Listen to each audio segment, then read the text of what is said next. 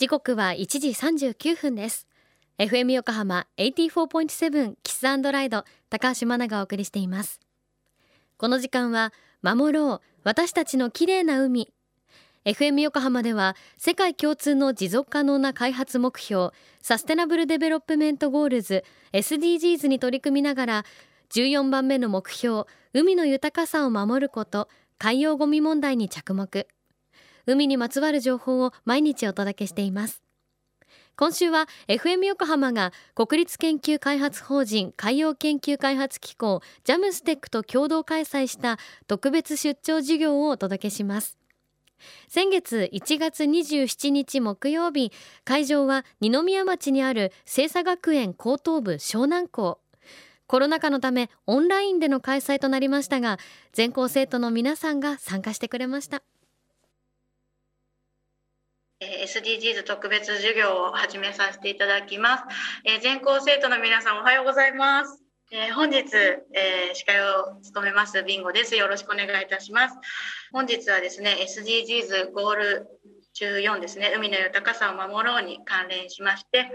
えー、海洋プラスチック問題について考えようというオンラインでの特別授業を実施いたします。よろしくお願いいたします。えー、皆さん、こんにちは。ザムスティックの野田沢と言います。え今日はですね、あの、FM 横浜さんと一緒にですね、海洋プラスチック研究の最前線を知ろうというプログラムを、えー、皆さんに聞いていただきたいなと思います。今ですね、えっと、私たちの生活が海に様々な影響をあの与えていると言われています。地球温暖化、まあ、海水温の上昇とか、海洋酸性化なんかもあのその中にあの作られたりしますけれども、さらにですね、えっ、と、私たちの生活に欠かせなくなっているプラスチックっていうのは、こんな問題を抱えている海にさらにですね、えっ、と、ここにダメ押しをしているというような状況だっていうのを、あのぜひちょっとですね、今日は知ってもらいたいなと思います。今、プラスチックっていうのはですね、世界の海岸や海の中に溢れ返って大問題となっています。皆さんの近くのですね、海岸、行ってみていただくと、どこかしらにはペットボトルが転がってたりとか、ビニール袋が落ちてたりとか、あの、すると思います。えまたですね、こうやって目に見える明らかなゴミだけではないんですね。マイクロプラスチックと言いまして、えっと、今のプラスチックが太陽の光とか波とかで破壊されてですね、あの5ミリメートルよりも小さくなったもの、これをマイクロプラスチックと呼びます。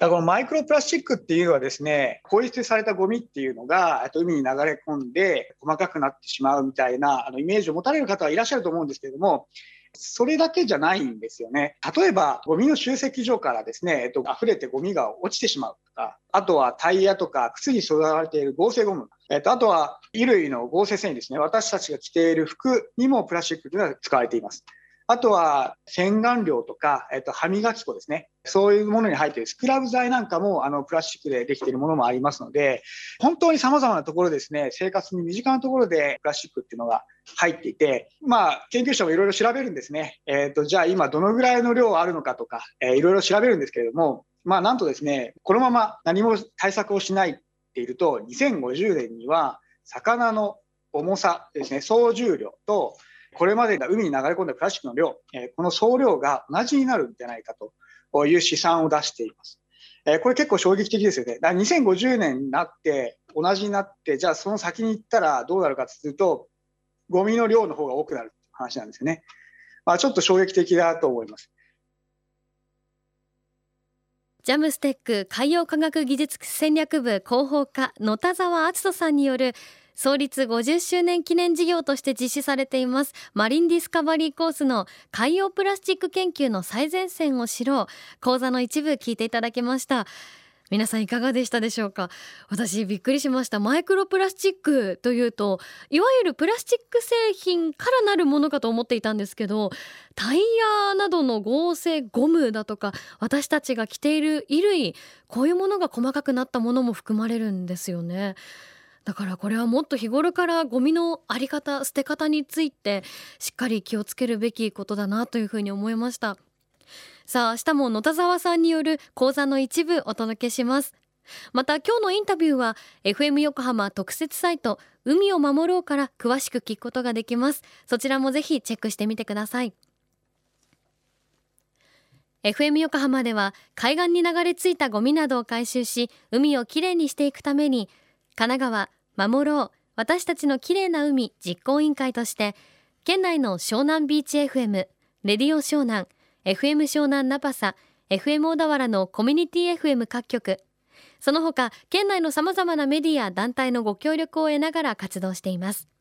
また日本財団の海と日本プロジェクトの推進パートナーでもあります。